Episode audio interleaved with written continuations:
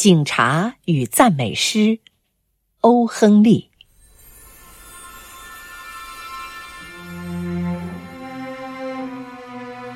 苏比躺在麦迪生广场他那条长凳上，辗转反侧。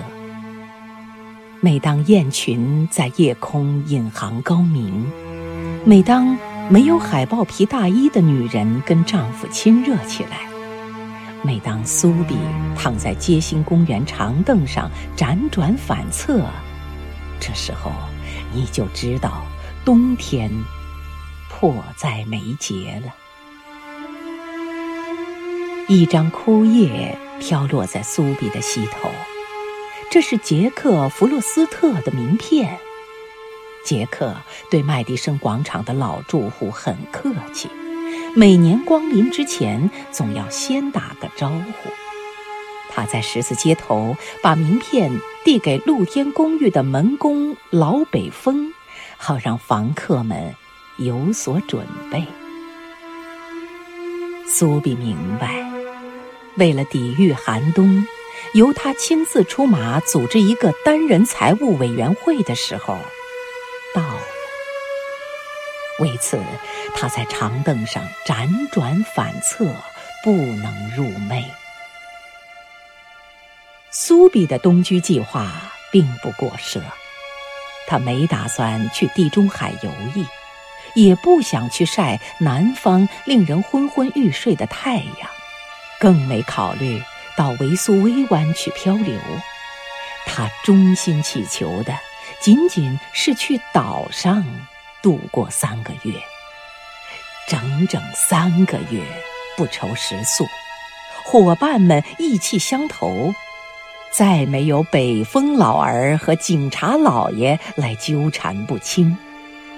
在苏比看来，人生的乐趣也莫过于此了。多年来。好客的布莱克威尔岛监狱一直是他的冬季寓所，正如福气比他好的纽约人每年冬天要买票去棕榈滩和里维埃拉一样，苏比也不免要为一年一度的冬寿做些最必要的安排。现在，时候到了。昨天晚上。他躺在古老的广场喷泉附近的长凳上，把三份星期天的厚报纸塞在上衣里，盖在脚踝和膝头上，都没有能挡住寒气。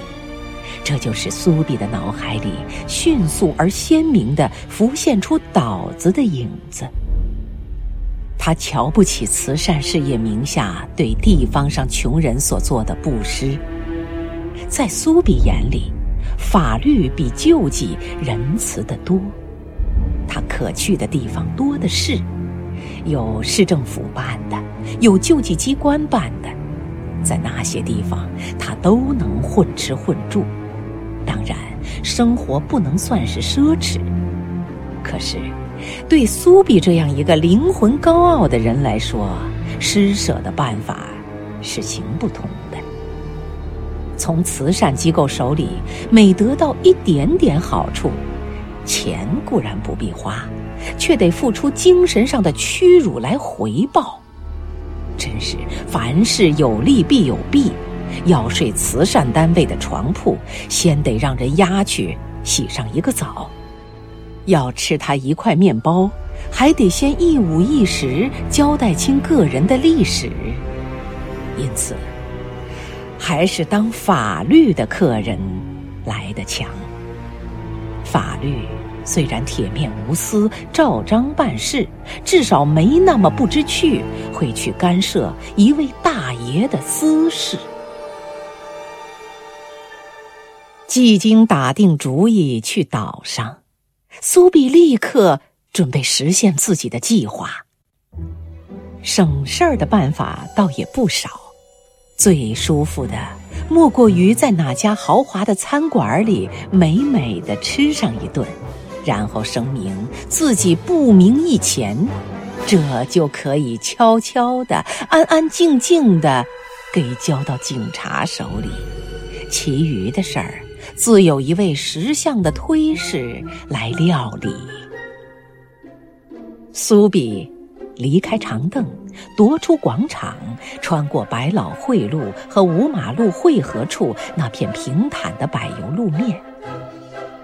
他拐到百老汇路，在一家灯火辉煌的餐馆门前停了下来。每天晚上，这里汇集着葡萄、蚕丝与原生质的最佳制品。苏比。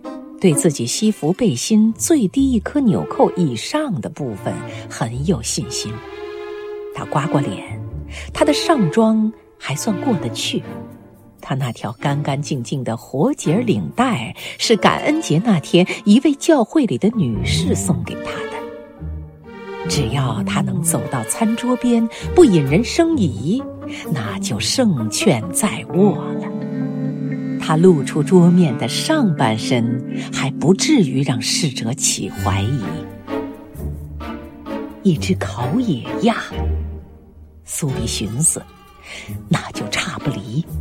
再来一瓶夏白利酒，然后是一份嘎曼包干酪，一小杯浓咖啡，再来一支雪茄烟。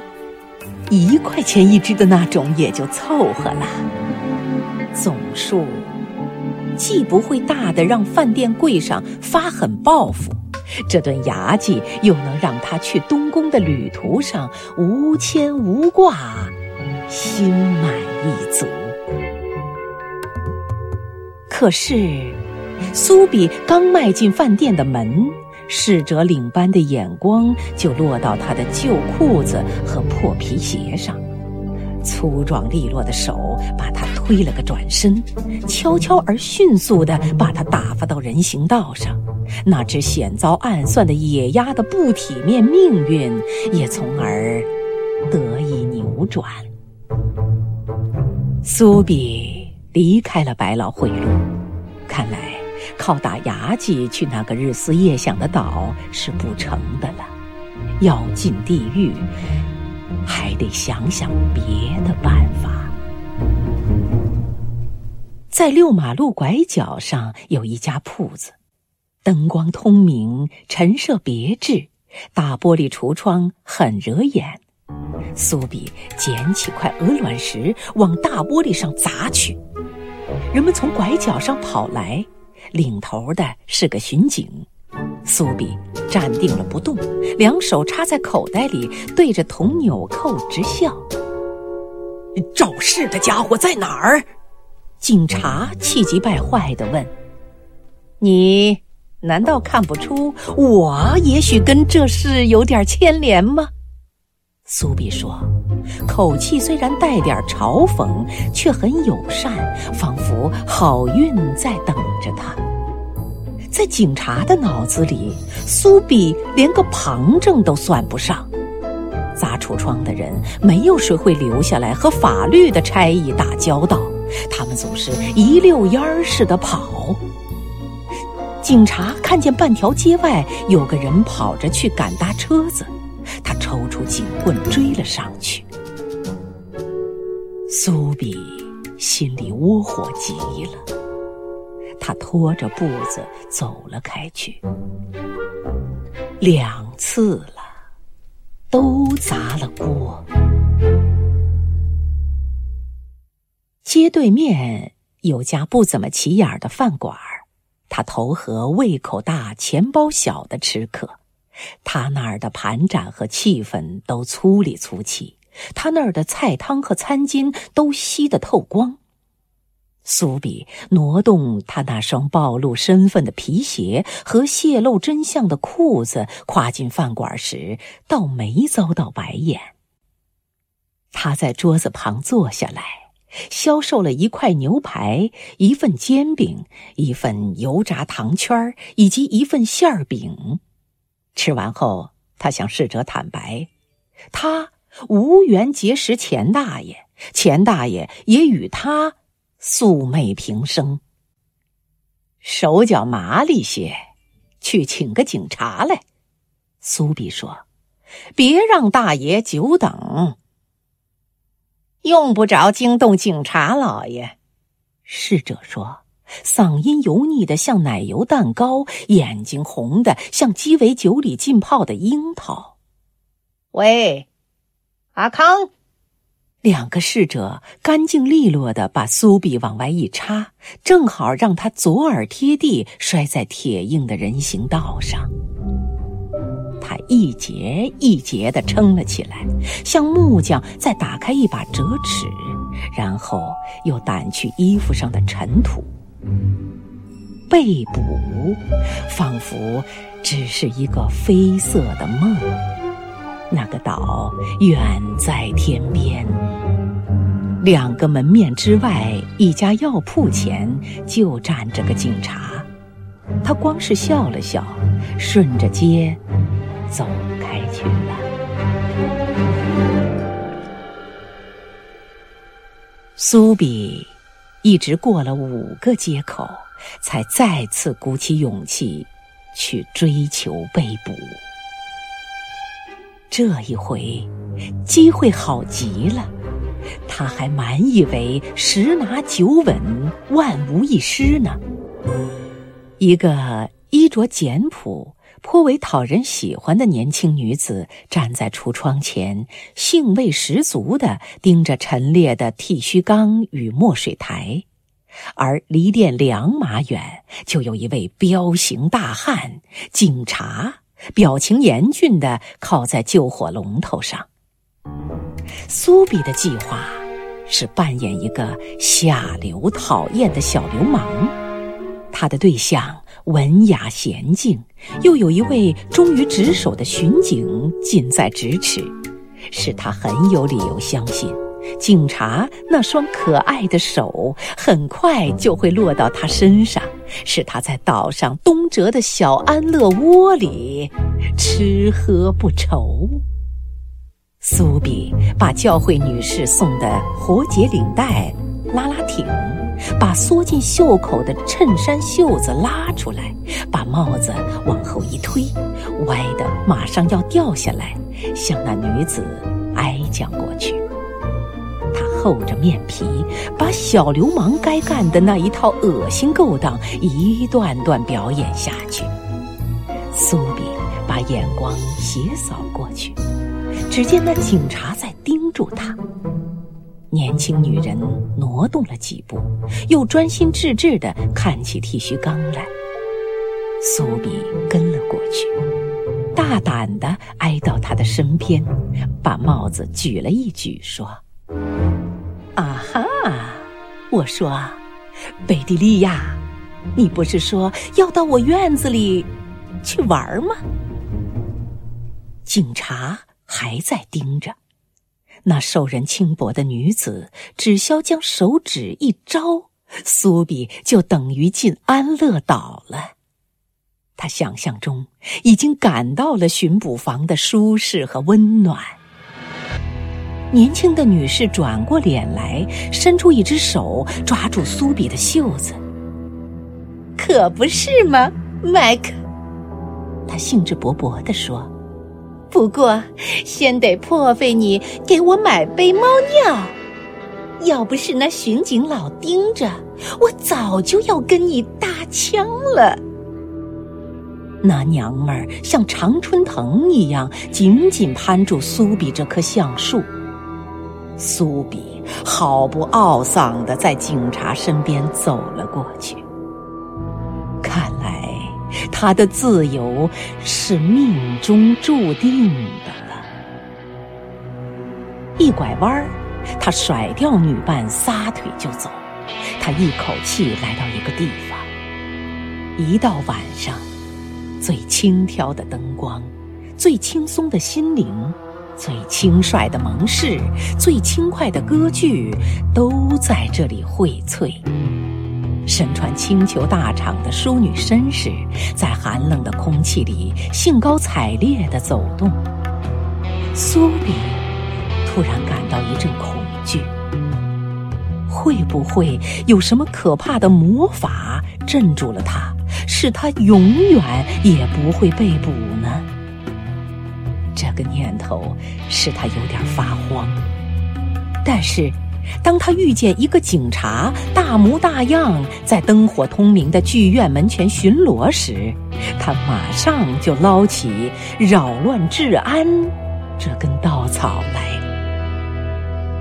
苏比在人行道上扯直他那破锣似的嗓子，像醉鬼那样乱嚷嚷。他又是跳，又是吼，又是骂，用尽了办法，大吵大闹。警察让警棍打着旋儿，身子转过去，背对苏比，向一个市民解释道：“这是个耶鲁的小伙子在庆祝胜利，他们跟哈德福学院赛球，请人家吃了鸭蛋，够吵的，可是不碍事儿。”我们有指示，让他们只管闹去。苏比样样的停止了白费气力的吵闹。难道就没有一个警察来抓他了吗？在他的幻想中，那岛子已成为可望不可及的仙岛。他扣好单薄的上衣，以抵挡刺骨的寒风。他看见雪茄烟店里一个衣冠楚楚的人对着摇曳的火头在点烟。那人进店时，将一把绸伞靠在门边。苏比跨进店门，拿起绸伞，慢吞吞地退了出去。对伙的人赶紧追出来。我的伞，他厉声说道：“哦，是吗？”苏比冷笑说：“在小偷小摸的罪名上，又加上侮辱这一条。好，那你干嘛不叫警察？不错，是我拿的你的伞，你怎么不叫巡警？”那边拐角上就有一个。伞主人放慢了脚步，苏比也放慢脚步。预感，他又一次被孕了。那警察好奇的瞅着这两个人。当然，伞主人说：“嗯，是啊，你知道。”有时候会发生误会，我要是这伞是你的，我希望你别见怪。我是今天早上在一家饭店里捡的，要是你认出来这是你的，那么我希望你别。当然是我的，苏比恶狠狠地说。伞的前任主人退了下去。那警察急匆匆地跑去搀一位穿晚礼服的金发高个女士过马路，免得她被在两条街以外往这边驶来的电车撞着。苏比往东走，穿过一条因为翻修而高低不平的马路，他愤愤地把伞扔进一个坑。他嘟嘟哝哝咒骂起那些头戴铜盔、手拿警棍的家伙来，因为他想落入法网，而他们偏偏认为他是个永远不会犯错误的国王。最后，苏比来到通往东区的一条马路上，这儿灯光暗了下来，嘈杂声传来，也是隐隐约约的。他顺着街往麦迪生广场走去，因为即使他的家仅仅是公园里的一条长凳，他仍然有夜深之归的本能。可是，在一个异常幽静的地段，苏比停住了脚步。这里有一座古老的教堂，建筑古雅，不很规整，是有山墙的那种房子。柔和的灯光透过淡紫色花玻璃窗子映射出来。风琴师为了练熟星期天的赞美诗，在键盘上按过来按过去。动人的乐音飘进苏比的耳朵，吸引了他，把他焦灼在螺旋形的铁栏杆上。明月悬在中天，光辉静默，车辆与行人都很稀少。檐下的洞雀睡梦中周啾了几声。这境界一时之间使人想起乡村教堂边上的墓地。风琴时奏出的赞美诗，使铁栏杆前的苏比入定了。因为当他在生活中有母爱、玫瑰、雄心、朋友以及洁白无瑕的思想与衣领时，赞美诗对他来说是很熟悉的。苏比这时敏感的心情和老教堂的潜移默化汇合在一起，使他灵魂里突然起了奇妙的变化。他猛然对他所落入的泥坑感到憎厌，那堕落的时光、低俗的欲望、心灰意懒、才能衰退、动机不良，这一切，现在都构成了他的生活内容。一刹那间，新的意境醍醐灌顶似的激荡着他，一股强烈迅速的冲动激励着他去向坎坷的命运奋斗。他要把自己拉出泥坑，他要重新做一个好样的人，他要征服那已经控制了他的罪恶。时间还不晚。他还算年轻，他要重新振作当年的雄心壮志，坚定不移地把它实现。管风琴庄严而甜美的音调，使他内心起了一场革命。明天，他要到熙熙攘攘的商业区去找事做。有个皮货进口商曾经让他去赶车。他明天就去找那商人，把这差事接下来。他要做个显赫一时的人，他要。苏比觉得有一只手按在他胳膊上，他霍地扭过头，只见是警察的一张胖脸。你在这儿干什么？那警察问。没干什么，苏比回答。那，你跟我来。警察说。第二天早上，警察局法庭上的推事宣判道：“布莱克威尔岛，三个月。”